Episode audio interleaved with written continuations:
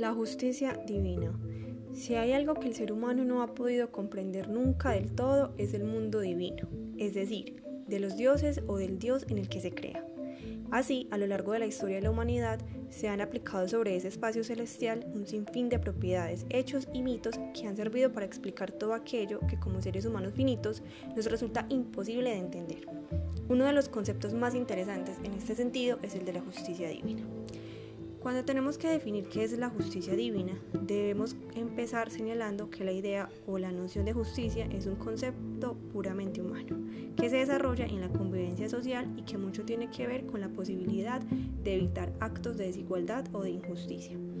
Este tipo de justicia se trata de una creencia basada en la fe y consiste en la convicción de que un Dios, una entidad superior o el propio orden de la naturaleza imponen el